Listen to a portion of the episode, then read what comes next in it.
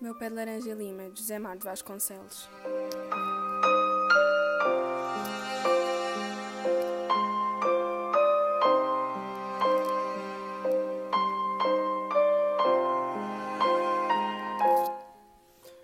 Os anos se passaram, meu caro Manuel Valardes. Hoje tenho 48 anos e às vezes, na minha saudade, eu tenho a impressão que continuo uma criança.